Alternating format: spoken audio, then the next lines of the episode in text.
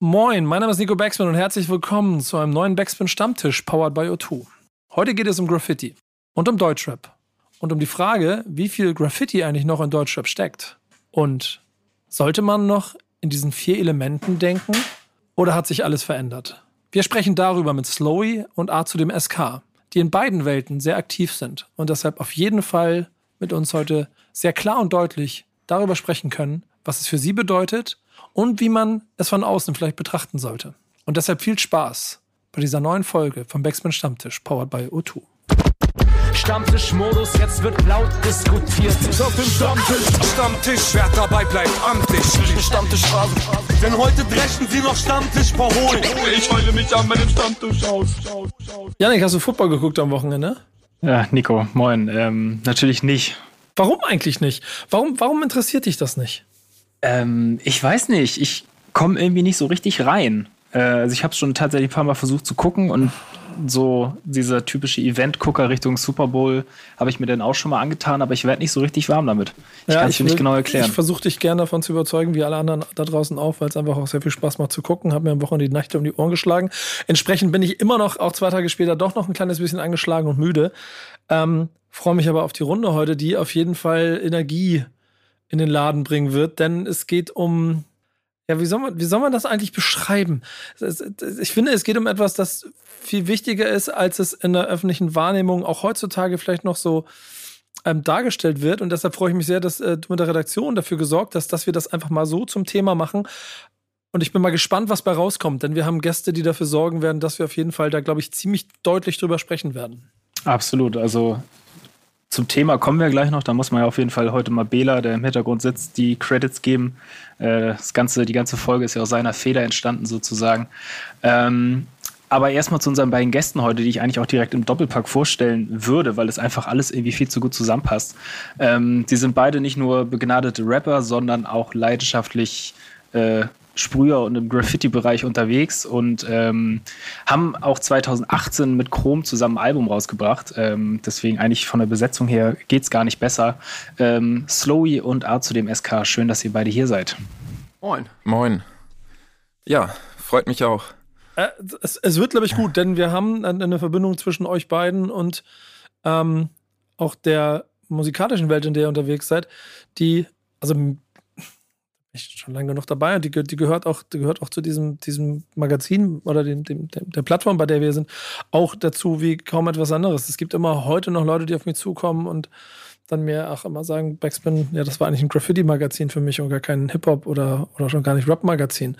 Das heißt, diese Verbindung war da schon immer früh da und die Neuzeit hat aber und auch die Social, die Social Media natürlich aber auch dazu geführt, dass sich da viel entwickelt hat. Viel mehr Plattformen, viel mehr Möglichkeiten der Kommunikation, dass sich alles groß und breit aufgestellt hat.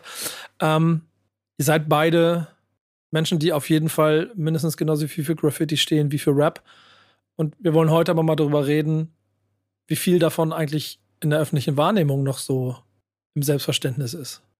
Genau. Ähm, du hast es eigentlich schon ziemlich gut auf den Punkt gebracht. Ähm, Rap und Graffiti gehören eigentlich seit jeher irgendwie zusammen und ähm, wenn man so früher von diesem Crew-Gedanken ausgeht, war es irgendwie immer so, es gab die, die RapperInnen, es gab die WriterInnen, es gab DJs, es war alles irgendwie immer so zusammen und über die Jahre hat sich das ja so ein bisschen, ja, fast auseinander entwickelt, das sind irgendwie sehr eigenständige Disziplinen geworden und wir wollen einfach mal drüber sprechen, wie sieht denn das jetzt heute aus? Wie haben sich die Disziplinen entwickelt? Wo sieht man vielleicht Gemeinsamkeiten, Unterschiede? Ähm, ist das Ganze vielleicht auch für viele nur noch so eine, so eine Kunst, mit der man sich so ein bisschen schmückt und sich selber als, als Writer darstellt, äh, es aber eigentlich gar nicht so wirklich ist? Ähm, ja, mal gucken, was, was da alles noch so zutage kommt im Laufe der Runde. Und deswegen ähm, diese Woche die Frage, wie viel Graffiti steckt heute eigentlich noch in Deutschrap? ist großartig, weil das da Eis ist so dünn, auf dem wir uns bewegen und da wird auch so viel, so viel äh, Ärger draus entstehen können. Aber ich habe Bock, darüber zu sprechen. Und wir stellen diese Frage mal offen an euch beide. So, wie viel, wie viel Graffiti steckt in Deutschrap heute? Was würdet ihr sagen? Slowy fängt an. oh, fang du gern an. Hey, Jungs! Okay, dann äh, würde ich äh, jetzt das Fass mal aufmachen und würde mich erstmal ja, über die Definition davon unterhalten wollen. Das, äh, ich glaube, da liegen die meisten äh, Missverständnisse zugrunde. Äh, einfach, weil ich dem entgegentreten würde, dass das früher mal eins war, weil ja, also da lässt sich halt, wie Nico jetzt gerade schon angedeutet hat, vorzüglich drüber streiten. Wenn wir jetzt die äh, Writer der ersten Stunde fragen würden, ob die was mit Rap zu tun hatten, dann würden die es verneinen, weil es diese Rap-Strukturen damals ja noch gar nicht gab, als die ersten U-Bahnen besprüht worden sind. Und ähm, aus heutiger Sicht, also jetzt gerade, um den Bogen zu schlagen, ähm, ist es ja quasi auch wieder eher so ein Konstrukt, wie du schon selber gesagt hattest, Janik. Ne? Also bei mir ist das ein Match, so, aber bei vielen meiner MitstreiterInnen ist es das ja nicht. Und es hat ja auch Gründe, ähm, die, glaube ich, einfach auch in der Definition von den ganzen Begriffen Hip-Hop oder Deutschrap oder sowas äh, äh, ähm, einfach. Also da, da, da drin liegen quasi schon ganz viele Missverständnisse, über die, die man sich so toll streiten kann. Ich hoffe, dass wir uns heute darüber ganz konstruktiv toll streiten können. Aber man merkt ja schon an meiner Antwort, ich tue mich da total schwer, da äh, irgendwie einen geraden Satz zu rauszubringen. Es ist sehr diffus einfach für mich. Deutschrap ist nicht unbedingt gleich Hip-Hop, Hip-Hop ist nicht gleich äh, Graffiti und es ist irgendwie, Graffiti ist nicht gleich Rap. Ja. ja. Also super schwierig, äh, die Frage da irgendwie äh, dementsprechend so zu beantworten. Aber lass uns einfach vielleicht genau ein offenes Gespräch führen, was das für den einen oder anderen bedeutet. So diese, diese, dieses Konstrukt von Deutschrap und Graffiti inwieweit das mal zusammengehörte und wie weit es zusammengehört. Da, da, darum geht es mir ja genau. Also, Leute, du musst auf jeden Fall direkt mit einsteigen. Ich, ich hoffe, du hast doch gleich eine, ein Statement dazu. Denn wir haben ja ganz bewusst auch die Begriffe so gewählt. Wie viel, wie viel Graffiti steckt in Deutschrap? Ja, ich sehe das, glaube ich, ähnlich wie Ralf. Also, es wurde ja irgendwann mal dieses ganze Vier-Elemente-Ding und so war ja auch einfach eine Art Konstrukt, um etwas besser vermarkten zu können. Ähm, und das hatte sicherlich eine Hochphase, wo das alles so hochgehalten wurde. Da sind wir sicherlich auch nicht ganz unverantwortlich vielleicht mit als Person. Aber ich muss sagen, gerade sowas Graffiti-mäßig ist sowas, es zieht sich durch alle Gesellschaftsschichten, durch alle Generationen. Also es gibt heute Situationen, wo ein 50-Jähriger vielleicht mit einem 60, 16-Jährigen zusammen losgeht und die haben komplett andere Lebensweisen, anderen Musikgeschmack. Ähm, es ist natürlich gerade im illegalen Bereich einfach ähm, eher ja, ein jüngeres Ding, sag ich mal. Also man hat da auch, glaube ich, so als jemand, der in unserem Alter ist, eher Kontakt vielleicht dann mit Leuten, die sind nicht auf Hip-Hop-Jams aufgewachsen oder haben Leute zum Sprühen kennengelernt, sondern auf Grünanlagen, auf Techno-Raves, auf irgendwie ja, weiß nicht. Also da gab es ganz andere, ähm, da gibt es andere Ansichten in anderen Generationen und ich glaube, ähm, das hat jeder auch so ein bisschen für sich selbst zu entscheiden. Ich bin da, ich habe das sicherlich eine Zeit lang auch vielleicht ein bisschen ernster gesehen und selbst versucht, diesen Traum, den, der mir so vorgelebt wurde, früher durch Filme, durch Medien, durch euer Magazin, so eine Zeit lang aufrecht zu erhalten und das selbst auch so zu sehen, weil es mir so vorgelebt wurde. Heute habe ich da eine komplett andere Ansicht zu. Ich finde es teilweise eher angenehm oder eher befruchtender, mit Leuten in ein Auto zu steigen, ähm, die andere Musik hören und mir wieder was zeigen, was für mich interessant ist, als das, was ich schon über zehn Jahre lang erlebt habe, äh, so weiterleben zu müssen, so und in so einem Klischee gefangen zu sein. Da hätte ich einen Punkt, wo ich einhaken könnte. Ähm, ich fand es interessant, wie du schon sagtest, dass du das mal ernster genommen hast. Also sozusagen äh, diese, das, was man auf dich projiziert, irgendwie auch ausstrahlen zu wollen. Ähm, da geht es mir irgendwie ganz ähnlich mit. Es ist ja, da bin ich auch wieder, glaube ich, am Anfang meiner Definitionsproblematik, weil ähm, ich glaube, dass äh, ich, genauso wie Slowy, ähm, das da dann auch dankend angenommen haben, diese klassischen unterstellten Hip-Hop-Werte von Graffiti und Rap und DJing und Breakdance irgendwie und Jam-Charakter und Each One Teach One, alles irgendwie, dass wir das selber auch gerne vorangetragen haben, weil es so auf uns projiziert worden ist. Ähm, mittlerweile sehe ich das logischerweise auch mit Mitte, Ende 30 irgendwie nicht mehr alles so, so verbissen und habe natürlich auch gemerkt, da kommen wir dann gleich wieder zu euch, äh, ganz viel, äh, was jetzt Deutschrap genannt wird, äh, da werde ich ja gar nicht mehr zugezählt, glaube ich. Und das ist ja auch so eine Kontradiktion. Ne? Also für wen gehöre ich jetzt noch zu dem Konstrukt Deutschrap? Wo finde ich statt? Wer interessiert sich für meine Musik?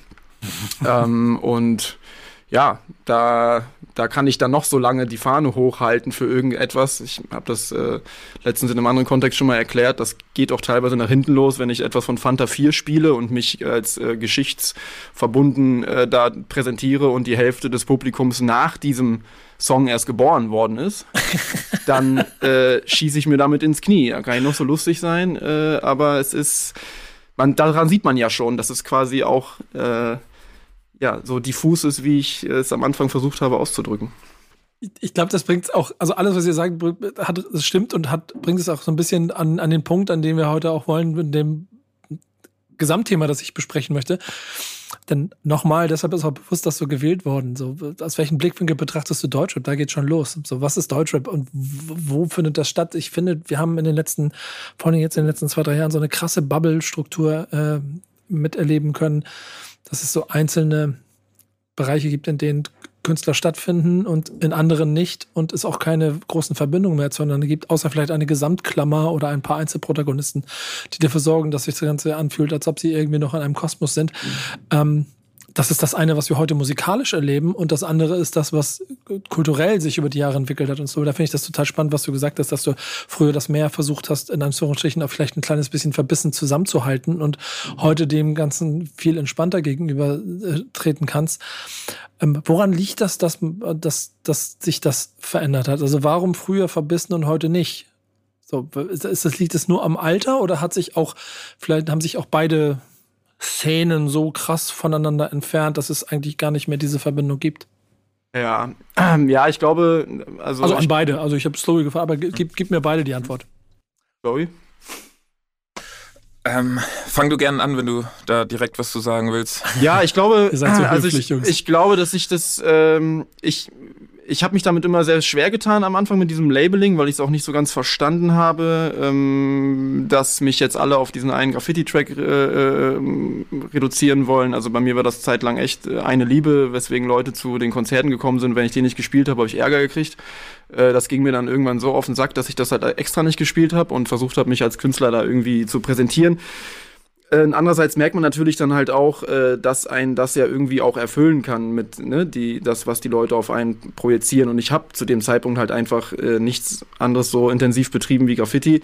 Insofern hat das auch irgendwie eine Rolle gespielt und wenn ich dann da irgendwie eine Galionsfigur zu abgeben kann, dann äh, er, ja füllt das logischerweise auch irgendein ein Vakuum, was glaube ich völlig normal ist in der in der Adoleszenz so. Also es ich habe das dann dankend angenommen und äh, habe auch dafür, glaube ich, irgendwo eingestanden und war dann irgendwie ganz schnell irgendwie Headliner auf irgendwelchen Graffiti-Festivals. Ähm, aber ich glaube, ja, ein bisschen was hat es mit dem Alter zu tun, auch einfach äh, mit dem Perspektivwechsel, der damit irgendwie einhergeht. Also ähm, ich finde die Verbissenheit auf manchen Ebenen einfach auch sehr albern, aber einfach auch, weil ich selber da jetzt einen anderen Blick drauf habe und sehe, dass das im Endeffekt etwas Konstruiertes war. Mit, mit 16 bis 25 will man das vielleicht auch gar nicht so wahrhaben, sondern fühlt sich erstmal dort in gewisser Weise zu Hause. Ne? Also es, diese, es hat dann ja, ich kann jetzt nur von mir sprechen, aber es hat mir ja schon Halt und eine Familie verschafft, wenn man so möchte.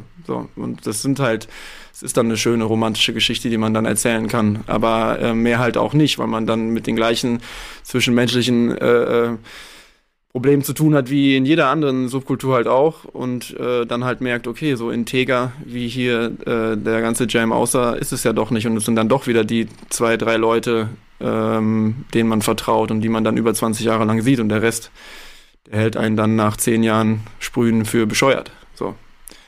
Irgendwie, vielleicht auch zu Recht, ich weiß nicht. Ja, ich glaube, das kann ich so nur unterstreichen. Ähm, ich glaube, bei mir hat das jetzt selbstkritisch betrachtet auch viel mit Unsicherheiten zu tun, mit dem Verlangen danach, einer gewissen Szene anzuhören, den Respekt von dieser zu kriegen, ähm, diesem gewissen Bild, was man vielleicht selbst von anderen hatte, was im Nachhinein, wenn man die Leute kennengelernt hat, gar nicht so eintrat, aber diesem Bild gerecht zu werden und ähm, äh, ja, Akzeptanz, Respekt zu erlangen. Und ich glaube, dadurch habe ich dann auch viel dieses Bild, was ich so in meinem Kopf hatte, weiter aufrechterhalten und an andere Leute weitergegeben, auch in meiner Musik. Und in dem Moment, wo dann vielleicht diese ähm, Szene-Akzeptanz äh, erreicht war, wurde sie einem auch ein bisschen egaler. Also man hat ja auch viel Leute kennengelernt, viele Leute aus der Szene, hat oft die Augen verdreht, hat gedacht, boah, ist das wirklich das, wonach ich immer gestrebt habe, einer ein Teil dieser Szene zu sein. Und in dem Moment wurde es mir auch egaler. Und auch musikalisch muss ich sagen, also ich habe jetzt gerade wieder ein Album fertig gemacht und habe dann bin beim Mastering auf den Masterordner des alten Albums gestoßen, wo ich noch äh, viel so Graffiti-Skits hatte und dachte, boah, äh, mir ist also selbst aufgefallen, wie wenig Graffiti dort noch thematisiert wird auf dem Album. Und ähm, ich glaube, das ist auch einfach etwas, was irgendwann sind die Sachen erzählt. Und ähm, selbst wenn es in meinem Leben vielleicht noch stattfindet und ähm, auch immer ein Teil meines Lebens sein wird, ähm, ist es einfach irgendwann vielleicht, ja, gibt es noch andere, ähm, andere Aspekte, die vielleicht auch mal interessanter sind, äh, neu zu betrachten. Da triggert mich was. Ähm, ihr, seid ja beide dann aber schon an irgendeinem Punkt, du hast es ja eben, Louis, ganz gut beschrieben, das geht jetzt auch für euch beide, über vielleicht ein Gesamtkonzept, Konstrukt, was auch immer, Begriff Hip-Hop und dann nehmen sich Elemente und dann auch ein gewisses, gewisses, ähm, eine gewisse CI, gewisse ID darunter versteckt hat, die Elemente zusammengeführt hat. Darüber seid ihr ja dann im Zweifel auch äh, romantisiert worden und habt äh, euch selber darin auch die eigene persönliche Entfaltung ähm, aufgebaut. Das ist ja etwas, von dem ich das Gefühl habe, dass wenn man es nicht weiter pflegt und weiter trägt in den nächsten Generationen, äh, auch Gefahr läuft, etwas verloren zu gehen, wenn wir dann wiederum sehen, dass sich das Deutschrap selber sich, und das bist du ja vollkommen, das geht ja für euch beide so mehr oder minder eigentlich, die Frage, gehöre ich denn überhaupt noch zu dem, was heute eine bestimmte Generation X oder eine größere Zielgruppe Y als Deutschrap wahrnimmt, gehöre ich überhaupt noch dazu? da sehe ich überall Gefahren, dass eventuell etwas von dem, was ja im Zweifel uns alle irgendwie so ein kleines bisschen damit in Verbindung gebracht hat und auch eine Grund-ID gegeben hat, dass das verloren gehen kann. Seht ihr deshalb vielleicht aber trotzdem auch, ähm, wie formuliere ich die Frage richtig? Ist es dann nicht trotzdem wichtig, dass möglichst viel Graffiti noch in Deutschrap steckt? Ich finde es schwierig, einen Track um des Tracks willen zu machen. So. Ähm, ich weiß, dass ich den ähnlichen Gedanken, den du jetzt angeführt hattest, hatte vor einem Jahr oder zwei, als dieser Graffiti-Megatrack irgendwo in meiner Timeline aufgepoppt ist. Ähm, ich glaube, Lucky, Atom mhm. und so weiter waren dabei. Und die, ich muss echt sagen, äh, ich kannte sehr viele Menschen, die darauf stattgefunden haben, nicht. Ähm, bin mir auch recht sicher, dass ich deren Synonyme, wenn es denn welche gegeben hat, kennen würde, müsste sollte, weiß ich nicht. Ähm, da ist mir ja schon quasi die Diskrepanz von meiner Perspektive und der suggerierten äh, medialen Perspektive aufgefallen. Das ist ja für mich, ist Atom da die einzige Lichtgestalt, äh, der ich auf jeden Fall Respekt zolle, äh, was das künstlerische Övre angeht. Bei den anderen äh, ist es vielleicht Sympathie, wenn man sich im Backstage gefunden hat, aber im Graffiti-Kontext hat das für mich erstmal keine Rolle gespielt. Meine zweite Frage, die sich mir da dann aufdrängte, warum mich keiner gefragt hat. Ähm, da kommt dann aber Meidel Eitelkeit auch ganz schnell ins Spiel. Ne? Also Aha. vielleicht sollte es mir auch einfach mehr egal sein. Vielleicht habe ich auch einfach nicht genug gemacht. Aber wie schon angesprochen, wenn die anderen mehr gemacht hätten als ich, wüsste ich ja deren äh, Alias. Also insofern ich weiß es nicht. Es ist halt alles, es ist etwas, wie Slowy am Anfang schon gesagt hat, was sich halt super auch vermarkten lässt, aber nicht nur um des Vermarktens willen, sondern halt auch vielleicht um, um sich einer Kultur halt zu nähern. Und das ist halt auch, genauso sind wir ja auch daran gegangen, so zu, nur dass zu unserer Zeit, das halt noch auf den Veranstaltungen, auf denen Hip-Hop gespielt worden ist, also vom DJ oder ebenso wie von, von Gruppen, die dann dazu eingeladen worden sind, ähm, dass das halt sich alles mehr als ein Kosmos anfühlte. So, ähm, ich jetzt Kontakt zu der jüngeren Generation denke, ähm, die, ähm, keine Ahnung, jetzt äh, 94 geboren ist oder sowas um den Dreh. Auf deren, wenn, also auf deren Jams, wenn ich da jetzt hinfahre, in Braunschweig gab es vor ein paar Jahren so ein, äh, so ein Jam, äh, der dem noch entsprach, ähm, da merke ich dann ich oder meine Lieder bei denen schon eine Rolle spiele, aber ich deren gesamte andere Spotify-Playlist oder irgendwie Vorlieben ähm, nicht mehr nachvollziehen kann. Da ist auf, also da ist einfach auch eine räumliche, eine zeitliche Distanz vorhanden. Und trotzdem spiele ich da eine Rolle. Das hat aber vielleicht auch einfach damit zu tun, dass ich das über einen sehr langen Zeitraum ähm, ja einfach auch äh, begleitet habe, deren, deren künstlerisches, künstlerisches äh, äh, ähm, ja, starten in diesem Graffiti-Kosmos. Äh, die hören alle alles Mögliche und halt ab und zu mal ein bisschen A zu dem. So, mhm. das würde den ungern jetzt, um quasi am Ball zu bleiben, eine, eine Liebe Part 3, 4, 5 schreiben, ähm, weil, wie es Lori schon gesagt hat, vielleicht auch einfach auch vieles gesagt ist und ich mich auch echt schwer tue, meine große Liebe Graffiti da jetzt irgendwie noch auszuschlachten, um ähm, entweder einem Kunstbegriff oder ähm, einem Gefolge äh, gerecht zu werden. Aber doch vielleicht dem eigenen doch der eigenen Liebe, der eigenen einen Liebe. Aber das tue ich ja, indem ich ja auch Kontakt pflege mit sehr vielen Menschen und mich auch immer noch äh, sehr viel mit, äh, mit Graffiti beschäftige. Ich schneide ja. nach, nach wie vor auch sehr viele Videos noch, bin sehr äh, historisch äh, äh, veranlagt da halt auch oder historisierend veranlagt. Ähm, einfach äh, interessiere mich da nach wie vor sehr für, führe viele Gespräche, habe sehr viele Kontakte, kaufe immer noch sehr viel Bücher und ähm, wie gesagt, verwurstel ähm, auch Videos aus den letzten 25 Jahren immer noch, die meines Erachtens nach einfach äh, gezeigt werden müssen, weil das einfach äh, ja, die Kulturarbeit ist, die ich unter diesem Thema Hip-Hop auch irgendwie verstehe. Also ich habe immer davon profitiert, wenn sich jemand öffnete und sein Wissen teilt und insofern ähm, trage ich gerne ein Stück dazu bei und das tue ich, glaube ich, in dem Kosmos dann mehr, als wenn ich den x-ten Graffiti-Track mache.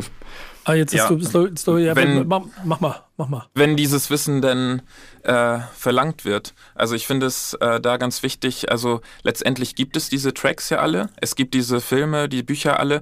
Ich erlebe immer wieder auch ähm, junge Leute, die äh, mich überraschen, dass sie Alben kennen, die äh, vor ihrer Geburt stattgefunden haben die jetzt 20 sind und also wenn sie ein Interesse daran haben, dann können sie das ja alles heute leichter denn je abrufen. Also viel leichter als wir damals, die erst jemand kennenlernen mussten, bei denen ein Kumpel einen mitnimmt und sagt, der hat diese Platte noch, um diese Platte denn zu hören. So, oh, können wir mal zu dem hinfahren und der hat das Album und krass. Es gab ja diese ganzen medialen Möglichkeiten noch überhaupt nicht und ich finde das, also wenn die Leute Bock haben, dann sollen sie es machen. Also ich finde es dann inzwischen ganz gefährlich, sich hinzustellen und zu sagen, was ihr seid 20 und kennt das und das nicht. Also ich selbst hatte immer diese Angst von Älteren nicht respektiert zu werden, weil äh, ich das und das nicht kenne, womit sie aufgewachsen sind und habe in meiner Jugend äh, wahnsinnig viel nachgearbeitet, was vor meiner Zeit stattgefunden hat. Und ähm, das war damals ja noch deutlich leichter, als jetzt diese 20 Jahre plus drauf nachzuholen. Also was will man einem heute 20-Jährigen erzählen? Will man dem sagen, was, du kennst das Album von 1982 nicht? Das, du musst doch alle diese Alben gehört haben. So, ist ja im Rap das Gleiche. Also ich merke, ich hatte damals mit äh, Morlock Dilemma mal so ein sehr interessantes Gespräch darüber, über äh, also in Bezug auf Rap, diese Reime, wo es gab mal so ein Interview mit, oh, ich weiß gar nicht, Sammy oder Dendemann, da hat einer von denen erzählt, dass Dendemann früher so die Reimzentrale war. Den hat man angerufen und hat gesagt, du hatte schon jemand äh, Jedi-Ritter auf Babysitter und er wusste das und dann konnte man den fragen. Und ich merke so, das, das, das waren dann damals noch so Ansprüche, mit denen bin ich aufgewachsen und habe dann noch Freunde gefragt, wo ich wusste, die sind auch so Nerds, du, kann man den reinbringen? Oder hatte den schon jemand, ich weiß nicht, bin ich da selbst drauf gekommen oder hatte ich den im Unterbewusstsein? Das sind alles so Sachen, die sind heute, finde ich, also für mich auch komplett weggefallen, weil es einfach viel zu anstrengend ist, noch äh, über 30, 40 Jahre das nachzuholen. Also man kann natürlich den Anspruch haben, aber ich glaube, er verpufft auch so ein bisschen in einer gewissen Unwichtigkeit und Unnötigkeit. Also so sehe ich das persönlich, aber da mag jeder seine Meinung zu haben. Habt ihr denn aber schon das Gefühl, dass die Szenen komplett unabhängig und autark und auch vielleicht manchmal auch bewusst getrennt voneinander existieren und sich weiterentwickeln? Oder gibt es schon immer noch Bestrebungen und Wünsche, Verbindungen zu halten? Ich glaube, da zeigt sich einfach, dass das im Endeffekt ein Konstrukt war. Also, dass er quasi ab Sugar Hill Gang äh, so seinen Lauf genommen hat. Ähm, also, ne, also um ganz ans Anfang zu, an Anfang zu gehen, es gibt so viele Writer, die sich beschweren, mit, mit, mit Rap in Verbindung gebracht worden zu sein und gebracht zu werden. Ähm, da habe ich dann mit 13 habe ich da äh, abfällig geguckt, als ich das ge gelesen oder gehört habe, äh, weil ich dachte, was ein Idiot, macht ich mal gerade. Äh, aber ich habe es halt einfach nicht verstanden, weil ich einfach noch jung war und ähm, mir selber nicht vorstellen könnte, etwas anderes zu hören als das erste Mob Deep Album. So und mittlerweile, ähm, ich höre halt seit Jahren so viel Musik, ähm, was mich jetzt nicht weiter von dem, von dem Gedanken entfernt hat. Ich glaube, dass da einfach auch auch die Digitalisierung und die, die ganze Geschwindigkeit, die die Welt aufgenommen hat, und logischerweise auch die kapitalistische Größe, die Graffiti mittlerweile halt einfach im, im Weltmarkt einnimmt, äh, dazu geführt haben, dass man da vielleicht einfach ein anderes Verhältnis zu hat und äh, das vielleicht auch sich einfach angemessener anfühlt, wenn ich, äh, wenn ich das als völlig nachvollziehbar empfinde, wenn ähm, altgediente Sprüher mir sagen, dass sie eigentlich den ganzen Tag nur Black Sabbath gehört haben oder äh, Black Sabbath oder ähm, bin auch mit vielen Punkern irgendwie da früh schon in, in äh, Berührung gekommen oder auch vom Skateboardfahren, die haben alle Lagwagen Sepultura gehört und Bad Religion vielleicht. Also ich glaube, das ist immer schon ein bisschen, ne, also du, du merkst es, ich tue mich total schwer damit, das ähm, als Status quo anzuerkennen, was im Endeffekt halt projiziert worden ist. Und das ist auch etwas, was einfach zwischendurch ein, ein super paralleler Kosmos war. Aber ähm, wie das halt so ist mit zwei parallelen Linien, die, die kreuzen sich dann irgendwann und dann äh, geht es vielleicht auch erstmal ohne, ohne die Nähe zueinander weiter. So. Und es gibt, ne, also es schließt sich alles nicht aus, das will ich damit auch sagen. Es schließt sich wirklich alles nicht aus. Ach, aber wisst ihr, wisst ihr, was, was für mich schön ist? Ich, da, da bin ich ja dann doch vielleicht auch klassisch verwurzelt in der, dieser Lehre. Und auch wenn ich sie nie so, so auf, auf Blut verteidigen wollte und, und da klare Regeln und Do's or Don'ts in meinem Leben aufgestellt habe, ganz im Gegenteil, ähm, hat es für mich ganz subjektiv, aber immer auch von durch viele Reisen immer eine klare Verbindung dazu gehabt. Und ich habe mhm. dann immer mhm.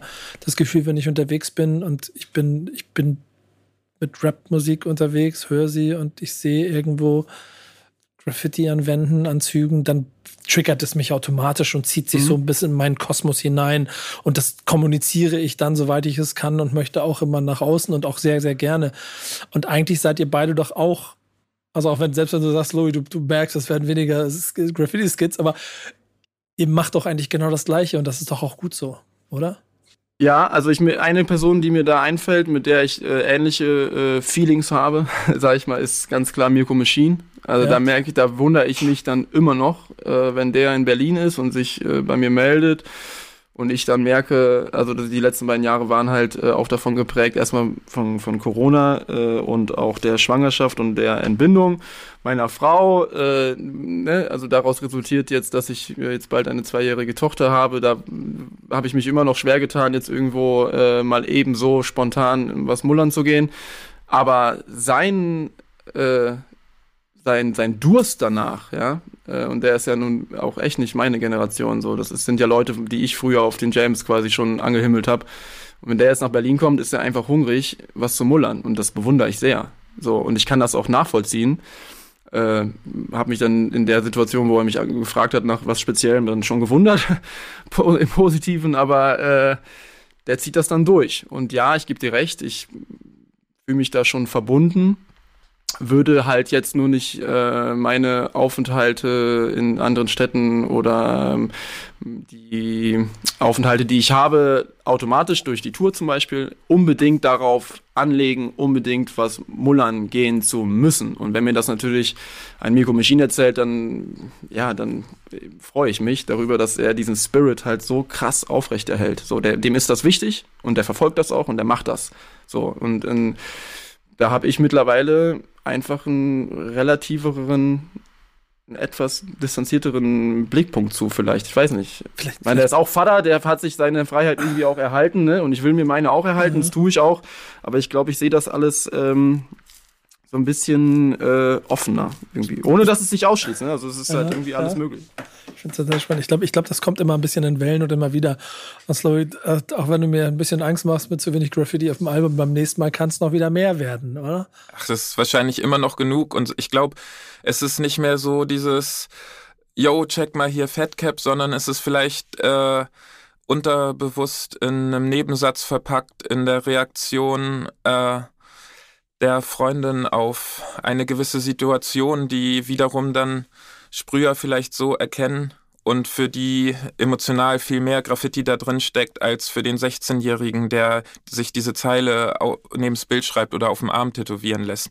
Also ich glaube, es ist, es steckt für mich wahrscheinlich mehr Graffiti da drin, dadurch, dass einfach das Leben weiterhin beschrieben wird, wo das ein Teil von ist, aber es ist, ja, wie soll ich das sagen? Also ich habe so noch mal zu diesem Konstrukt, ich habe so die Erfahrung gemacht, ich also ich merke, wenn irgendwo Graffiti stattfinden soll, also gerade wenn du die Leute kennst, es wird ja auch sei es ein Kumpel legt irgendwo Techno auf in einer anderen Stadt, die Leute, die mitkommen und das unterstützen oder mit feiern gehen, die finden einen Weg, äh, dort eine U-Bahn zu malen. Die, ähm, also es ist irgendwie in den Kreisen, wo ich mich bewege, immer vorhanden und viel mehr, als wenn sie jetzt auf einem großen ähm, Hip-Hop-Festival oder Rap-Festival, sage ich mal, sagen, ach fuck, scheiße, wir haben ja ganz vergessen, wir brauchen ja noch äh, Graffiti auf der Internetseite oder auf dem Flyer, lass mal da hinten äh, vor den Pissoirs noch mal ein paar Sperrholzwände aufstellen und mal ein paar äh, MTN-Teamwriter dahinstellen und die sollen dann da eine Wand bemalen, damit die Leute da auch noch mal vorbeigehen können auf dem Weg zum Pissen. So, da, das ist für mich sowas, das, das brauche ich persönlich nicht. Also dann macht doch euer kommerzielles Rap-Festival, ohne da alles irgendwie auf Zwang irgendwie präsentieren zu wollen für Leute, die gar nicht drinstecken. Dann denke ich, da hast du dann in irgendwelchen AJZs, wo eine Techno-Party ist, tausendmal mehr Szene und Graffiti, so. Das ist, finde ich, da finde ich einen total interessanten Blickwinkel. Ich lasse mir mal, was das angeht, mein, mein romantisches Gefühl von genau dieser Hip-Hop-Verbundenheit nicht wegnehmen. Ich freue mich aufs nächste Hip-Hop-Camp. Sorry, wir brechen wahrscheinlich gerade ganz viele Hip-Hop-Herzen. Ja, ja, genau. ah, gibt's schon, gibt's schon einen Spot fürs, äh, fürs Hip-Hop-Camp? Na, weiß ich nicht. Äh. Der alte war nicht schlecht, ich fand ihn cool. Er war ja, ja, genau. War ja damals schon, witzigerweise bleiben wir bei den Brüchen, war ja damals schon der, der coolere Splash. So und äh, das war das war auf jeden Fall für mich. Ich weiß, dass ich da nicht für mich alleine spreche. Das äh, hat jetzt aus meiner äh, spätpubertären Sicht halb Hip Hop Deutschland so gesehen. Ja. Aber ähm, das hat ja auch alles irgendwie Was Gründe. Ne?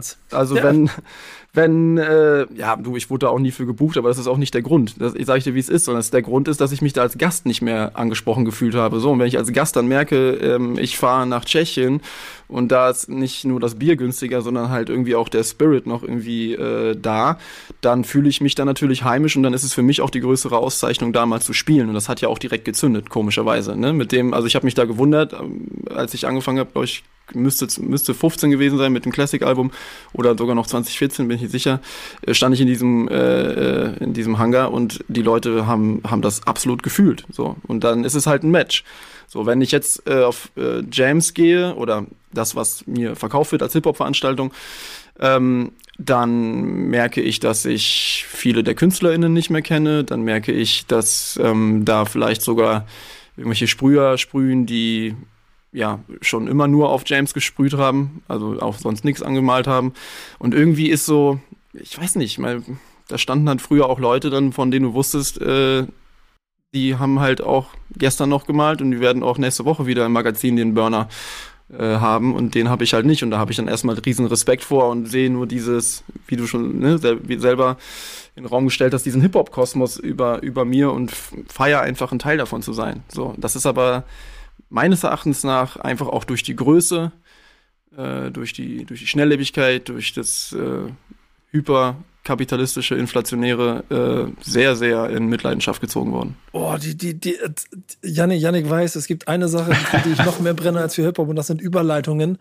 Ähm, und die hast du mir eben gerade so als Steilvorlage geliefert. Ja. Äh, deswegen müssen wir dein Thema annehmen, denn äh, Statussymbole sind das, worüber du reden möchtest. Ja, ja, es ist mir zumindest äh, so in den Sinn gekommen, als ich darüber nachgedacht habe, was denn jetzt wichtig wäre. Genau, ich weiß nicht. Auch vielleicht, hau, auch, die, die auch, vielleicht auch die Kontinuität.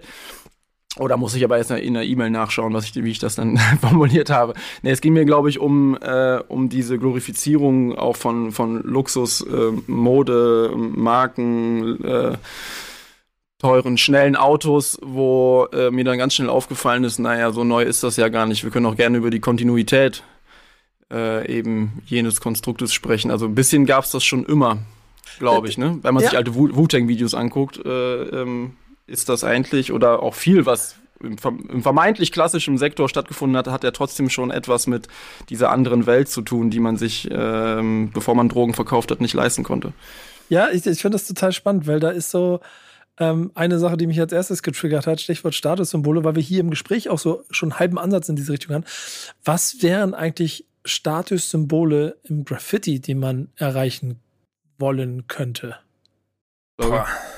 Ja, auf jeden Fall. Also, Olga ja, da gibt es ja wahrscheinlich verschiedene Szenen. Ne? Der eine mag wahrscheinlich sich mit Buchreleases, Festivalauftritten und sonst was begnügen. Ich denke mal, in der Hardcore-Szene sind das einfach Systeme. Ne? Also je schwieriger das System ist, was du gemacht hast, äh, das U-Bahn-Modell in Asien, was vielleicht drei Leute haben in einer bestimmten Stadt, das sind, denke ich mal, ganz klar die Statussymbole, wo es auch bei Leuten, die dann vielleicht auf dem Festival die Hall of Fame malen, äh, keine Streitigkeiten in puncto Respekt gibt, würde ich mal sagen. Oder wie siehst du das, Ralf?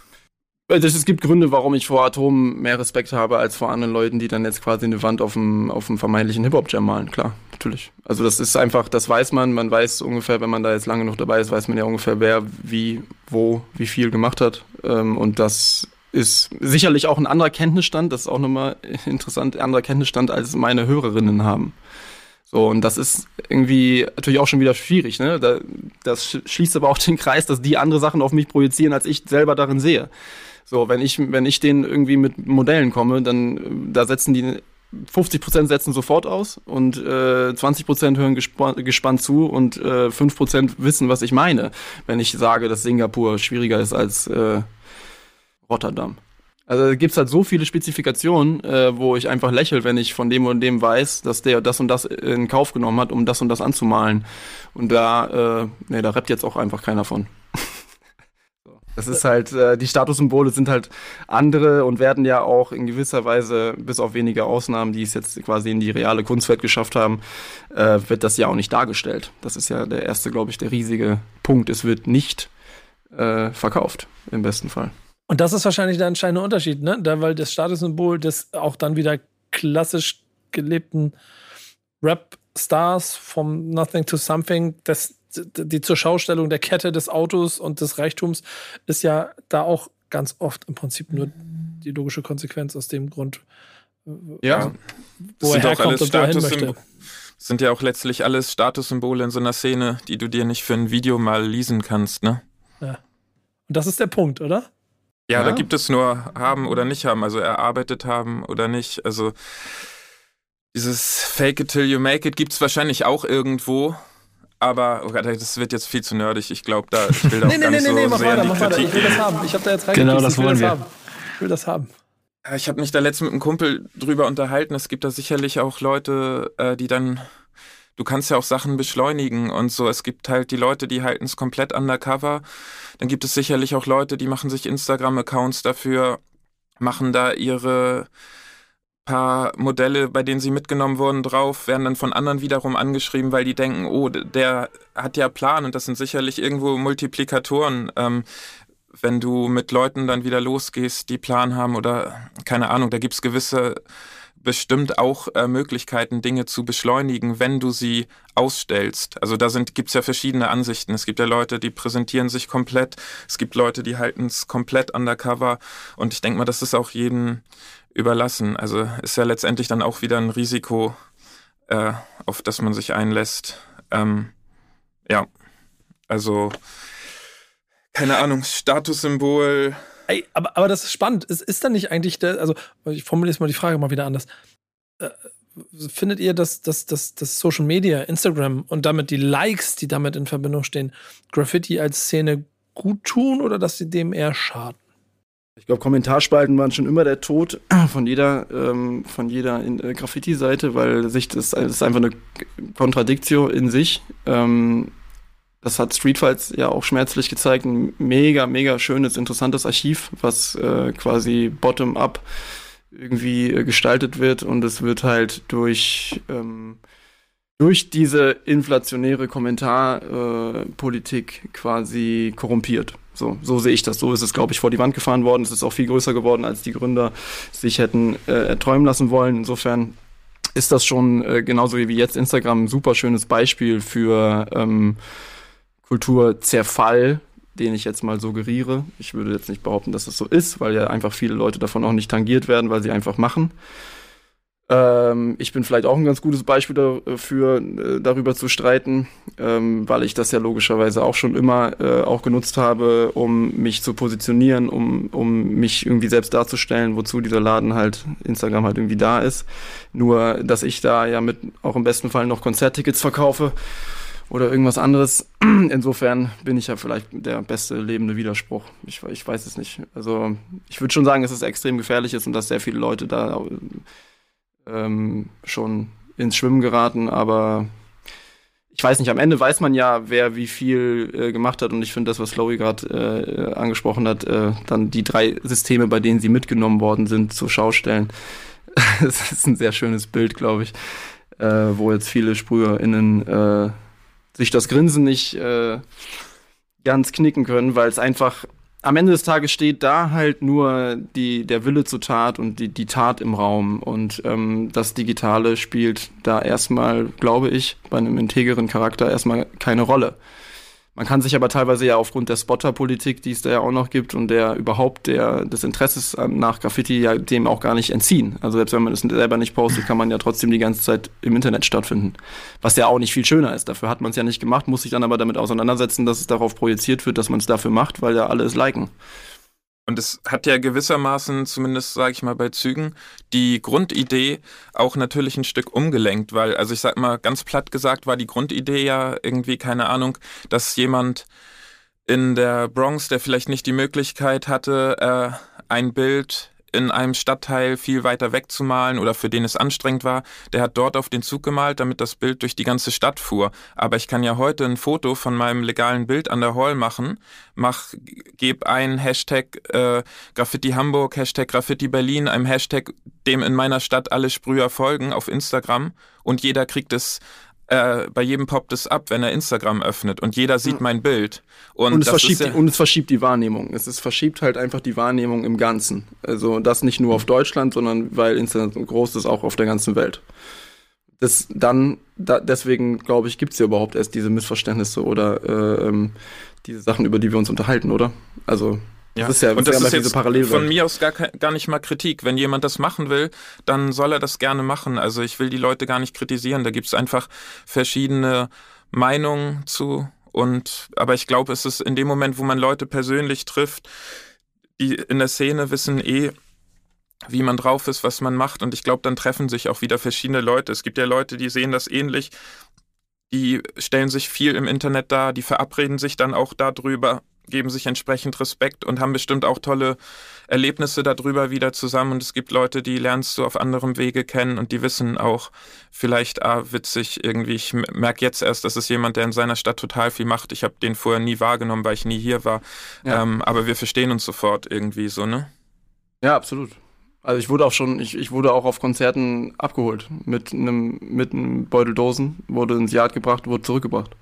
Ja. Äh, und das, weil ich da aufgetreten bin. Und die standen auch nicht auf meiner Gästeliste. So, das, das, da, ja. das ist, das ist sicherlich so erlebt. der, der Bottom. Einmal haben wir sogar zusammen erlebt, ne? Das war auch witzig. Äh, mhm. das wollten die dann. Und das war deren Wille. Und, ähm, wir sind dann vielleicht nicht das einzige Hip-Hop-Konzert, auf, die, auf das diese Menschen, diese, dieser Schlag von Menschen geht, aber äh, sicherlich äh, eins von wenigen. Und kann ja sein, dass du die dann bei einem bei einer Soli-Party auf dem Techno-Floor trotzdem wiederfindest. Aber die, da ist für mich die volle Hip-Hop-Kultur gegeben. Wenn jemand Eintrittspreis bezahlt, mir den Beutel hinstellt, mir sagt, wo das Ding steht äh, und sich am nächsten Tag mit mir zum Spotten verabredet. Also geht in dem Fall, ne, wo ich selber nicht mehr auschecke, geht das nicht schöner.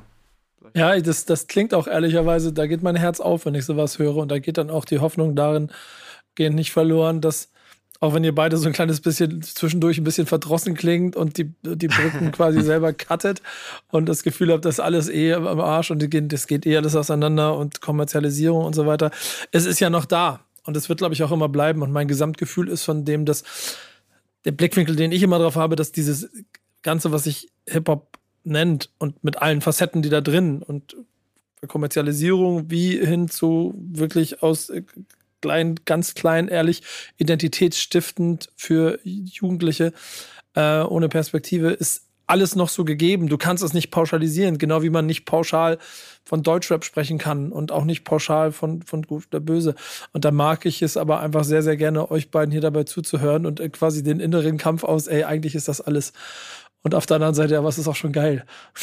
Ja, klar, einmal, ne, ist so Kontradiktio. Ich kann mich nur wiederholen. Ich mag das Wort, das wird auch sicherlich in den nächsten Platten öfters noch vorkommen, weil es im Endeffekt läuft alles darauf hinaus. Das ist, dann äh, kann man sich noch so äh, verbissen verkauft haben, äh, einen gewissen Perspektivwechsel darf man das auch mit äh, Fug und Recht äh, als albern betrachten. Das ist, äh, weißt du, es hat ja seine Vor- und Nachteile, weil, also, ich erinnere mich, ich wurde da vielleicht auch manchmal geprägt. Ich kann mich noch sehr gut an das, an das Gesicht von Fume äh, erinnern, äh, der in den Rückspiegel guckte und sich einfach nur dachte, Digga, was, und dann zu meinem Mitfahrer sagte, was ist er denn für ein Nerd eigentlich? Was, was möchte dieser junge Mann von mir, wenn er mich nach irgendwelchen äh, Berliner Abstellungen äh, mit irgendwelchen Scheck- und Odem-Fotos voll labert morgens, wenn wir auf dem Weg ins Yard sind. So.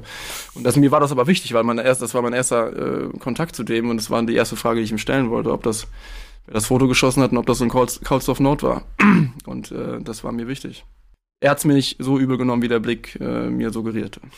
Was ich auch witzig, äh, nee, sag mal erstmal fertig. Nee, es war, es war sozusagen, es war eine, es war für mich ein Augenöffner und für ihn vielleicht auch, glaube ich. Ähm, genau, dass man, dass man sich dafür interessieren kann und dann aber auch schnell merkt, na gut, irgendwie ist es auch echt absurd, auf den Sonntagmorgens das, das als erste Frage zu stellen. Ähm, was ich noch äh, zu dieser Entwicklung sagen muss, also was ich persönlich äh, letzt wieder mal festgestellt habe, um mal was Positives zu sagen, das mag Ralf schon wieder anders sehen, aber was mich persönlich immer sehr freut, ist ähm, die, äh, dieser Neuanfang von jungen Menschen. Ähm, also wenn man das jetzt in Bezug auf Rapmusik, die wachsen vielleicht mit ganz anderer Rapmusik einfach um sich herum auf. Und wenn sie jetzt anfangen, Musik zu machen, ist es klar, dass sie auf ganz andere Beats heute rappen, ganz anderes, ganz anders rangehen, zwei, drei YouTube-Tutorials gucken, technisch völlig viel schneller auf einem ganz krasseren Level sind als wir. Aber da merkst du, die fangen mit Musik sehr oft an auf einem heutigen Status quo. Bei Graffiti habe ich das Gefühl, und das wundert mich teilweise auch, aber wenn du neue Leute in der Stadt hast, die mit Graffiti anfangen, das ist irgendwie gefühlt, sehen die Toy Pieces für mich immer noch aus wie die Toy Pieces vor 20 oder 30 Jahren. Und äh, teilweise vielleicht sogar schlechter, aber ich finde es sehr witzig, dass dann, also ich persönlich, mir gefällt es sehr gut. Ähm, ich habe letzt, glaube ich, auch in diesem äh, Arte 5 Minutes äh, hat äh, Planet das sehr gut da auf den Punkt gebracht. Also das kann man sich auch nochmal gern anhören da. Ähm, diese Freude, die er an Toy Pieces hat, das habe ich halt 100%ig nachempfinden Mhm. können. Dass die Das ist eine Leute schöne, schöne Folge, ne? Ein, der, der, ein, der richtige King ist, ist der Toy. So. Ja, genau. Äh, Und es ist so geil, wenn ich hier diese in den kleinen äh, Tunneln, wo nachts niemand durchgeht, wenn ich dann Bilder sehe und die machen wieder so Pfeile und Verbindungen, Ja. wo du denkst, alter krass, das ist, ich meine, du hast heute, die haben ein Smartphone dabei, ne? Die können Graffiti eingeben und können sofort anders, viel, ganz anders. Also ich weiß noch, ich bin damals, das klingt jetzt sehr nostalgisch, aber ich bin wirklich die äh, Bahnstrecken in Hamburg mit meiner Kinder-Analogkamera abgefahren und habe versucht, im Vorbeifahren ein scharfes Foto von äh, Bildern zu kriegen, äh, die ich zu Fuß nicht rangekommen bin und habe die zu Hause dreimal abgezeichnet und habe das Ja. alles gebeitet, um zu lernen.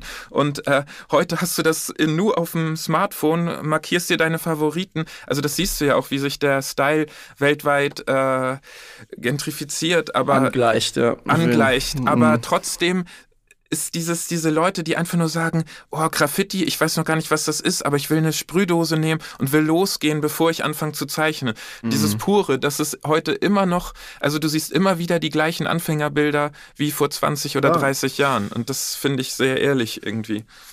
Ja, klar, auf jeden Fall. Also, ne, wie, das schließt ja den Kreis zu dem, was Nico gesagt hat. Ja, klar ist das, das, was wir quasi da jetzt empfinden und wenn, wenn wir jetzt alle in einem Raum sitzen würden, sozusagen uns einig wären, wa- was wir da empfinden, dann ist ja klar, dass das, das existiert noch. Diese, es ist ja im Endeffekt die Gefühlsregung, ne, oder? Also die, die komische äh, Gefühlsregung, die dann dazu führt, äh, da so ein Trara rumzumachen, um dieses Graffiti. Ähm, ich mache gerne Trara drum äh, und bringe es hier Ja, ich auch. Also, ja, in, als, als Thema mit, mit in unserem Stammtisch, der ja sonst auch oft Rap dominiert ist, aber wir gerade auch durch die Redaktion geprägt und dann nochmal der Gruß an Bela, dem das eine sehr, sehr große Herzensangelegenheit war, diese Grunde heute so zusammenzustellen. Ähm, wir immer wieder versuchen, dann doch, auch wenn äh, Slowy quasi das Bild hier gleich am Anfang gegen die Wand geschmissen hat und zerschmettert hat von den klassischen vier Elementen, die alle ja Quatsch ist, da der ganze Kram, ähm, dass das trotzdem irgendwie so ein bisschen weiter besteht und ich auch immer wieder durch Generationen merke, wie das auch greift. Das ist also so eine, so eine Schulklasse in Hamburg, wo du das, äh, das ist ganz wichtig, mir immer zu erzählen, in einem Spittel, wo du deinen Schulabschluss theoretisch auch in einem Wahlpflichtfach mit Hip-Hop machen kannst, wo Hip-Hop-Kultur quasi als geschichtlich auch beigebracht wird mit Protagonisten der Szene aus natürlich allen Generationen und es da schon ums klassische Werte- und Elementsystem gibt, um einen Einstieg zu finden. Und du merkst, wie das diesen Kindern einen krassen Halt gibt und eine krasse neue Welt und eine krasse neue Orientierung gibt für, für die Situation, in der sie sich vorher befinden. Das heißt per se, egal aus welchen Beweggründen es gebaut wurde, es scheint da etwas drin zu stecken, was Faszination ausstrahlt, egal in welchem Alter, und dir vielleicht auch etwas geben kann, dass es über die Jahre sich dann ein bisschen verändert und natürlich auch der Blickwinkel dann anderer wird oder die Realität reinkickt. Das hat jeder, der sich ein bisschen mehr damit beschäftigt. Das ist ja vollkommen klar. So, aber ich mag es auf jeden Fall, wie wir die Runde hier haben. Ich finde eure beiden Inputs dazu total wichtig. Ich freue mich drüber, dass wir das hier ähm, einmal aufgemacht haben, das Fass. Ich habe die ganze Zeit eine Frage im Kopf, die ich stellen möchte. Ich habe Angst, ob ich sie stelle, ob ich das Fass dann endlich zum Platzen bringe. Aber wenn, wenn wir hier viel über Rap reden, dann können wir ganz gut einschätzen, wie wir so, wie, wie, wie ist denn die Gesamtlage da? Wie sieht denn das so in der Szene da aus? Wie hat sich das denn so in das, wenn ich jetzt die Frage offen stellen würde, wie ist denn gerade so der Stand in der Graffiti-Szene? Ähm, könnt ihr mir da eine schnelle Antwort geben oder krieg, müssen wir eine neue Folge machen? Meinst du mit Stand? Ja, einfach so, wie ist, die Lage? So für Leute, die keine Ahnung davon haben. Ich will einfach so die, die mit der Floskel rein, um dann mal kurz ein Gefühl davon zu geben. Ist geil. Größer denn je, bunter denn je. Sind nur coole Leute dabei.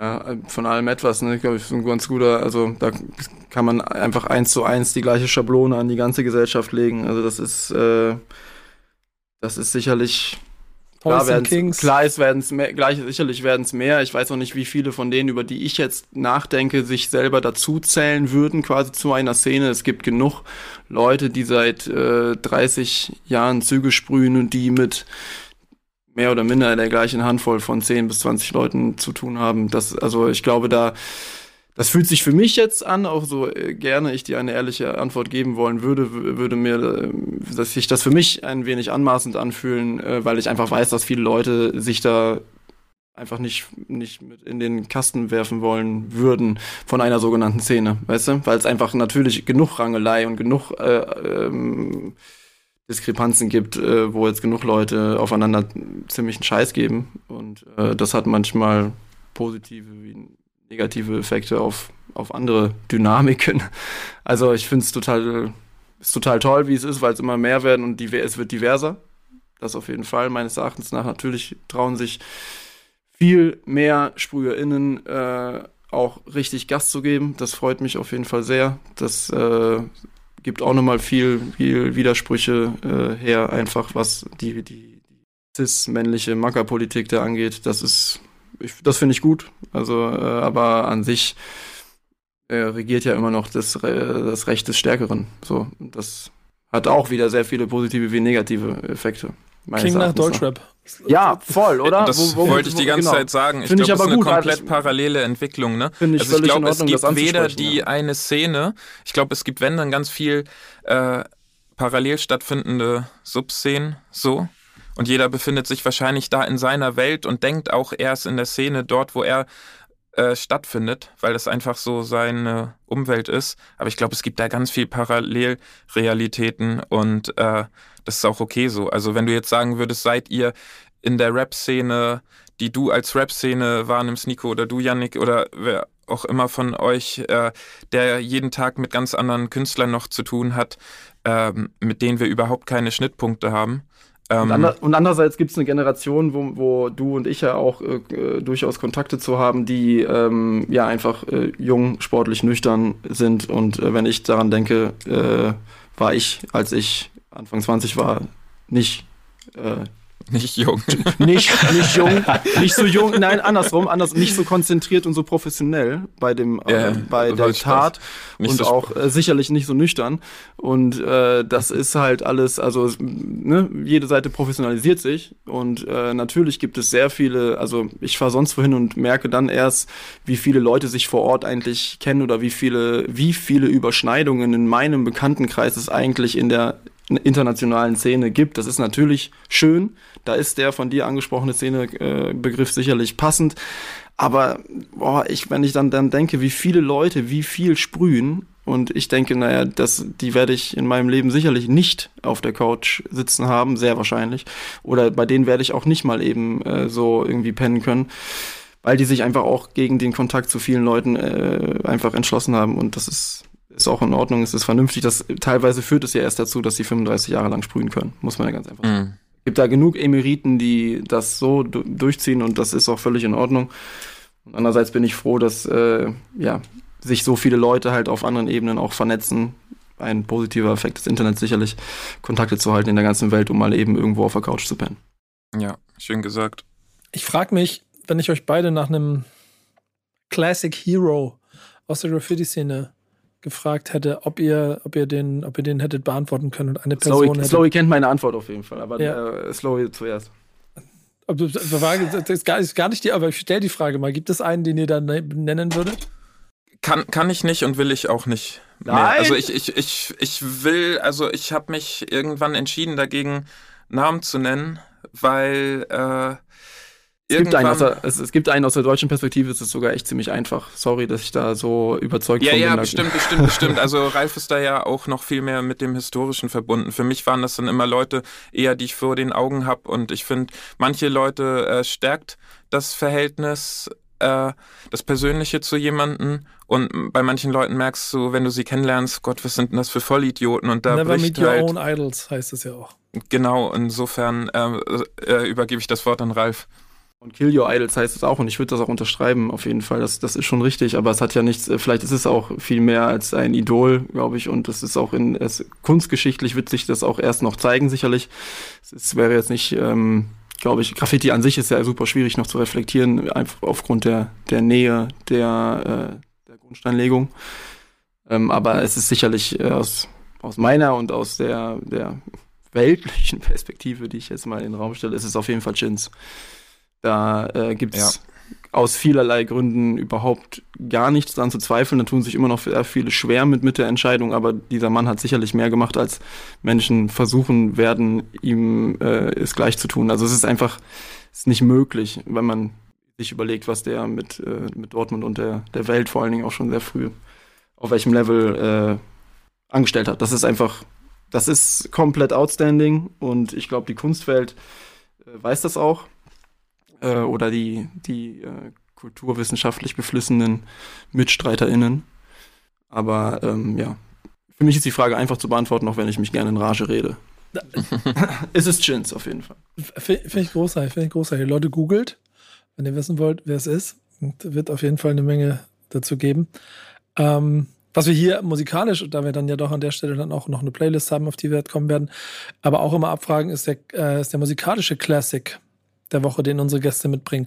Und da habt ihr beide etwas mitbringen müssen. Und selbst da, Slowy, hast du dir also dich schwer getan, ähm, jemanden rauszusuchen. Und das ist im Prinzip das Thema, über das wir noch mal ganz kurz sprechen müssen, weil es das Ganze ein bisschen aufbricht, das du mitgebracht hast. Denn du wolltest, und das, ich, ich leite das mal ein bisschen für dich mit ein, so quasi äh, in den Raum stellen, was ein Album zu einem Classic macht. Äh, Ist das der Grund, warum du da auch so schwer fällst, dir, dir eine, eine Auswahl zu treffen? Ja, aber auch, weil du, glaube ich, mit jedem durchschnittlichen Deutschrap-Hörer, der viel Zeit hat, Musik zu konsumieren, da wahrscheinlich ein repräsentativeres Gespräch drüber führen könntest als mit mir. Ich muss wirklich sagen, ähm, also ich Ja, habe rein wirklich... subjektiv. Das ist, und das ist das Schöne an diesem Format. Wir treffen hier jede Ja, Woche auf ich- neue Gäste ich- und jeder hat rein subjektiv eine komplett andere Wahrnehmung, was das Größte aller Zeiten ist. Und ich liebe das, wenn wir hier in der Mitte sitzen und uns dann einmal anhören, warum das jetzt? Also bei mir ist es halt vor allem das Problem, dass ich dadurch, dass ich so viel äh, Zeit in Musik machen investiere, in meiner wenigen Freizeit, neben noch anderen Freizeitgestaltungen und Arbeit und Familie und etc., so dass ich echt sehr wenig Zeit habe, Neuerscheinungen zu hören, dass ich sehr wenig Zeit habe, ähm, überhaupt Alben mal durchzuhören. Ich muss auch sagen, mein äh, ähm, musikalisches Konsumverhalten hat sich komplett mit der Schnelllebigkeit der Zeit leider mitentwickelt. Ist auch ein ganz großer Kritikpunkt an mir selbst.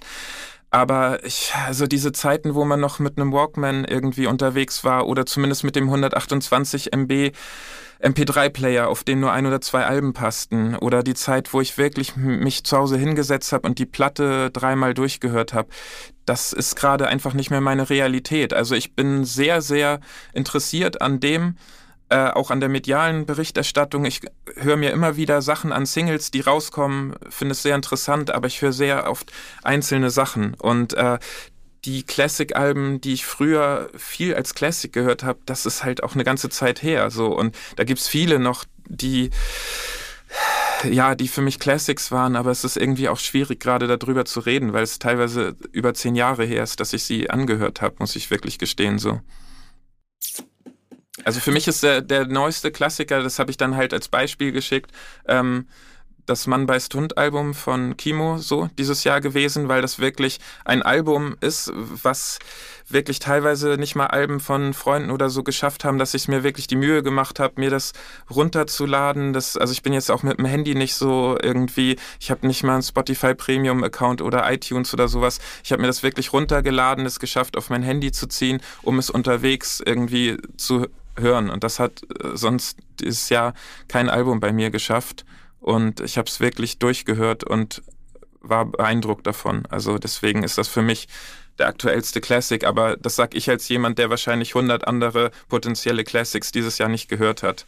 Ja, das Gute ist, das ist, also der Begriff Classic ist dann ja auch noch per Definition zu besprechen, weil das muss ja dann schon bleiben. Du triffst da ziemlich genau, glaube ich, das Album, auf das sich so ziemlich jeder einigen kann und die auch jetzt alle schon der ja, Meinung sind, ist auch absolut nach, kein Geheimtipp. nee, nach einem Jahr auch schon Classic ist. Deswegen ist die Wahl per se aber auch nicht so schlecht, da wir ja hier die Classics auch generell bei uns und bei euch abfragen wollen und wir auch noch einen dazu haben. Aber auch mal, äh, Ralf, an dich die Frage so, was definiert für dich den Classic?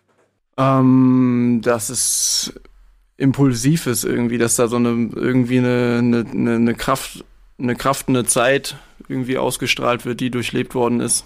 Das ist für mich etwas, also wo man das den Leuten irgendwie abkauft und dass es irgendwie intensiv war oder ist und äh, dass die das irgendwie versucht haben abzubilden.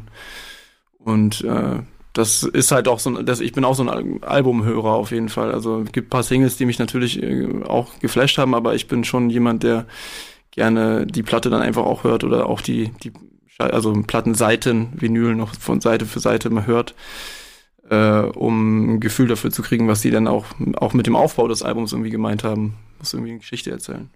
Ja, das ist klassisch gedacht. Jetzt bin ich gespannt, was dein Klassik ist, den du mitbringst, der genau diese, äh, diese Punkte erfüllt.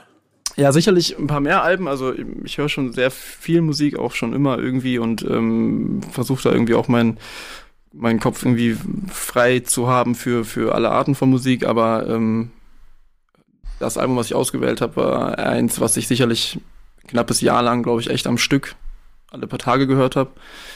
Ähm, mag jetzt viel vorkommen, aber äh, es war das wert. Und zwar äh, das 2012er erschienene Homebrew-Album, also self-titled Homebrew namens Homebrew.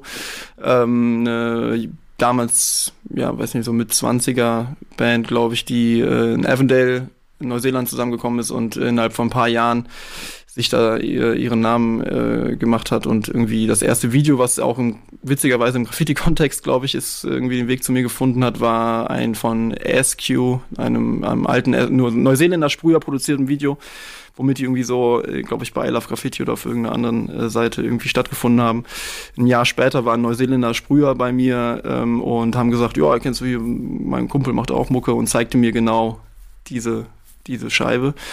Und da habe ich mich reingehört und war halt völlig baff, weil der einfach irgendwie den Ton irgendwie getroffen hat, den, den ich auch irgendwie gefühlt habe. Und ja. man hat der Scheibe angemerkt, dass, dass, dass sie sich einfach gefunden haben. Die haben so vier, fünf intensive Jahre gehabt, haben sich danach aufgelöst. Es gab bis vor kurzem, glaube ich, auch die Sachen gar nicht äh, auf Spotify und YouTube. Alle Videos, die großen künstlerischen Wert hatten, meines Erachtens nach, sind leider alle off. äh, aufgrund irgendwelcher rechtlichen Strapazen, denke ich mal, oder keine Ahnung, freundschaftlichen auch. Die haben sich irgendwie getrennt, sind umgezogen, er ist wieder zurückgezogen, hat ein grandioses Jazz-Album jetzt geschrieben, also der Lead-MC und äh, ja, unbedingt reinhören, hat mich unglaublich angehört, äh, umgehauen und äh, ja, genau, sehr lange begleitet und tut es auch immer noch. Das ist für mich ein Classic. Also das kannst du auch zehn Jahre später anhören und es hat nichts an seiner Schlagkraft äh, verloren. Das finde ich einen sehr interessanten Klassiker, weil ich selber da keinen Bezug zu habe. Und durch dich jetzt ähm, es mir auf die Liste geschrieben habe, um es in aller Ruhe mal anzuhören. Suf Daddy hat dafür gesorgt, dass es äh, bei HHV verlegt worden ist. Auch Krass. erfolgreich, glaube ich. Ich weiß nicht, ob die, ich glaube, die haben zwei, zweimal 1000 gemacht oder 1000 und einmal 500. Aber wie auch immer, so habe ich es halt auch auf Platte bekommen. Also danke, Sophie. Schöne Geschichte und auch ehrlicherweise ein sehr schöner Klassik.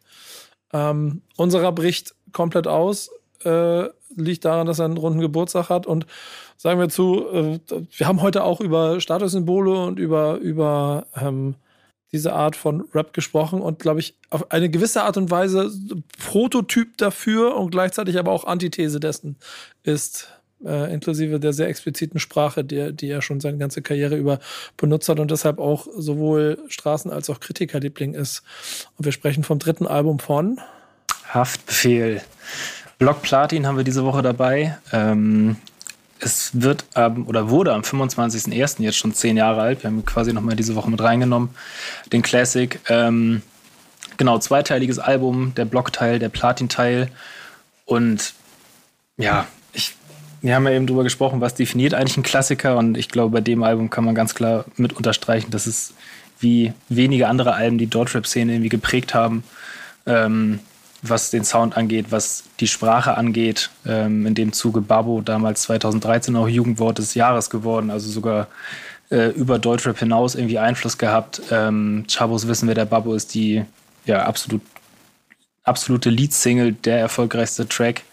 Ähm, lange Featureliste, Chelo Abdi, Capo, Wazel, Farid Bang, Masimoto, Hatar, alle möglichen sind dabei. Ähm, wird heute immer noch immer noch zitiert, obwohl es 2015 auf dem Index gelandet ist, also so bei Spotify und Co. gar nicht mehr zu hören ist. Ähm, ja, definitiv ein absoluter Klassiker. Es gibt einen Song da drauf, den ich viel, viel wichtiger finde, ist, als Schabos wissen, wer der Babbo ist, und das ist Mann im Spiegel. Und ich weiß nicht, ob man den, den irgendwo noch im Netz finden kann, weil dieser Song, und wir reden hier von einer Zeit, in der äh, Haftbefehl drei, vier Jahre da war und schon also seinen Impact hatte und alle sich darauf geeinigt haben, dass er jetzt das nächste große Straßenrap-Ding ist, was da kommt und die Featureliste liest sich wie das Who is Who dieser Zeit. Ähm, der dann aber einen sehr reflektierten und auch mit seinen Dämonen kämpfenden Haftbefehl so deutlich zeigt, wie man es im Nachgang wahrscheinlich erst für sich wahrgenommen hat, äh, in Form von all den 1999 Skits und, und vielleicht auch den zwischen den Zeilen lesen, was man gemacht hat. Und es nicht nur der laute äh, Bazooka-Video, äh, war, um den es da ging. Und deswegen ist man im Spiegel die Nummer, um die ich am meisten trauere, dass man sie nicht mehr auf Streamingdiensten oder sonstigen Wegen hören kann.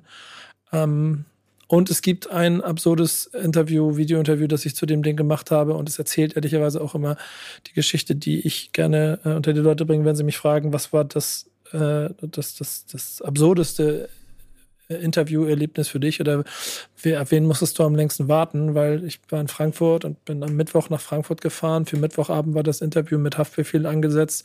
Am Freitag oder Samstagabend ist er dann selber acht Stunden zu spät zu seinem eigenen Videodreh gekommen und wir haben da dann das Interview gemacht, auf dem er mir dann auch noch beigebracht hat, welche, welche, ich formuliere es mal so, welche Bedeutung Edelweiß im, im im, im, im, in der Welt eines Straßenapothekers äh, haben kann.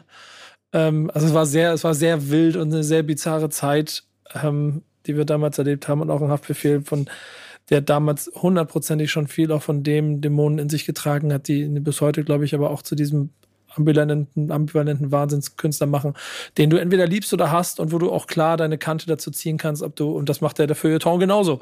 So, ihn entweder als den größten Straßenpoeten der Neuzeit betiteln oder ihn für das angreifen, was er inhaltlich in seine Texte packt.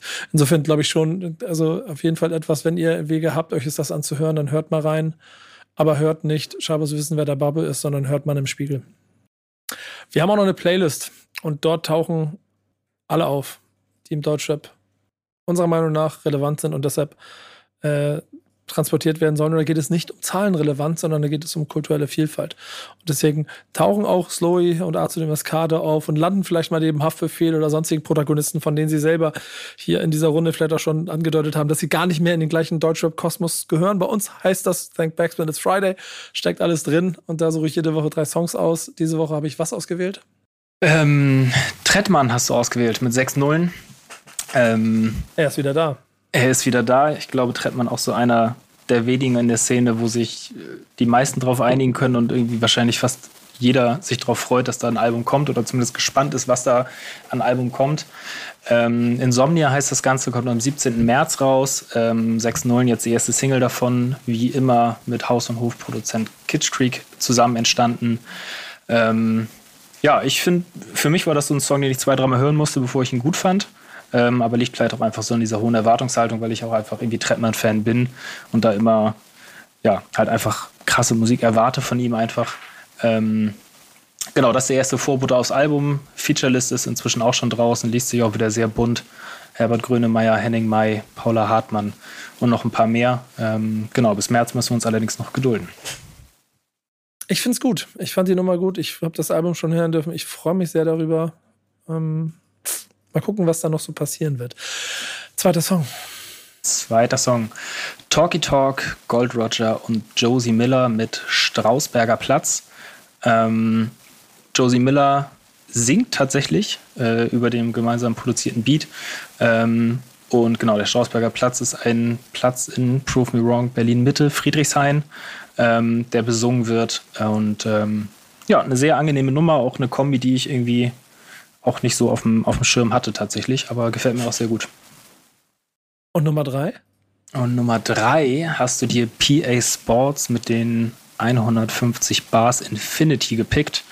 Ähm, ein sieben Minuten Song ist es, glaube ich, sechs oder sieben Minuten, also echt sehr, sehr lang für heutige Verhältnisse und ähm, ja, es ist so ein typischer Abrechnungs-Diss-Track, würde ich mal sagen, von dem ich auch gar nicht wusste, dass die, dass die äh, alle paar Monate vielleicht auch nochmal rauskommen. Eben ähm, nicht alle paar Monate, sondern also Jahre. in der, der, Position wahrscheinlich sehr, sehr selten und genau deswegen habe ich ihn ausgewählt, weil ich halt es als, als Status oder als Punkt äh, für PA und für das, was er steht und seine, seine, ähm, seine klare Definition von Straßenrap und dem, was er sich über die Jahre aufgebaut hat, dann nach seinem klassisch gewählten Weg, genau dafür wieder 150 Bars zu liefern in einer Zeit, wo eigentlich nichts länger als 2 Minuten 20 sein darf, fand ich eine sehr interessante, äh, sehr interessante, interessante Botschaft, inklusive dem dann auch Ansagen, die da drin gesteckt haben. Also da ist das klassische Rap-Herz, Straßenrap-Herz auf jeden Fall voll mit äh, befriedigt und da, damit auch ehrlicherweise von meiner Seite gewählt. Äh, ein kompletter Strauß Blumen, wo für jeden etwas dabei war, weil drei unterschiedliche kann ich die drei Songs nicht auswählen, glaube ich. Das stimmt. Sollte jetzt auch nicht heißen, dass PA alle paar Monate so einen Song rausbringt. Ich meine so allgemein äh, im Deutschrap. Ich hatte ja. das Gefühl, früher, früher gab es dann von, naja, diversen Kollegen öfter mal so, ein, so eine Ansage äh, an versammelte Mannschaften. Das ist dann ja dann doch ein bisschen weniger geworden in der Vergangenheit. Ja, es ist äh, auf jeden Fall immer dann auch spannend zuzuhören. Und Fans werden es lieben, da bin ich mir ziemlich sicher. Ey, ich bin euch ziemlich dankbar für den Besuch heute und ich hoffe, ihr hattet viel Spaß in der Runde und äh, ähm, es gibt musikalisch auch äh, immer wieder Neuigkeiten, die ihr uns mitteilt, damit wir dann auch darüber in Playlisten und sonst wo äh, noch mit euch sprechen können. Aber vielen Dank, dass ihr hier wart. Vielen Dank euch. Ja, danke euch. Wir sind raus. Wir werden nächste Woche wieder eine neue Folge haben. Dann geht es, glaube ich, immer ein bisschen in die sportliche Richtung, habe ich schon gehört. Freue ich mich drauf. Mhm. So, das aber. Das ja. ist schön, dass es diese Woche um Graffiti ging. Nächste Woche, ohne zu viel verraten, in die sportliche Richtung. Aber beides so Bereiche, wo ich eher aus, ich sag mal, Fanperspektive dabei war. Ich fand es echt mega interessant, euch zuzuhören. Ja, ähm, stimmt. Du, mir ist also, auch, du hast heute nicht wirklich was gesagt, ne? nee, es, es war, ich habe mich so ein paar Mal ein bisschen ertappt gefühlt, weil ich dann doch tatsächlich so der bin, der äh, irgendwie Graffiti natürlich so Hip-Hop sozialisiert wahrnimmt, aber nie auch nur annähernd was äh, von der Innenansicht irgendwie mitbekommen hat oder sich da mal ausprobiert hat oder sonst was. Ähm, deswegen mega interessant, mega spannend, euch hier so zuzuhören, da so ein paar Insights und auch so die, die ambivalenten Meinungen und Sichtweisen da so zu sehen, also zu hören. Ähm, fand ich sehr, sehr cool und sehr, sehr spannend. Vielen, vielen Dank für euren Impact und äh, alle Gedanken, die ihr mit uns geteilt habt. Das war der Backspin Stammtisch, powered by 2. Wir hören uns wieder nächste Woche. Bis dann, macht's gut. Ciao.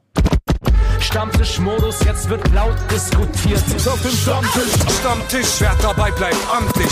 Stammtisch Phase. Denn heute brechen sie noch Stammtisch verholen. Ich heule mich an meinem Stammtisch aus. Backspin. Backspin. Backspin. Backspin.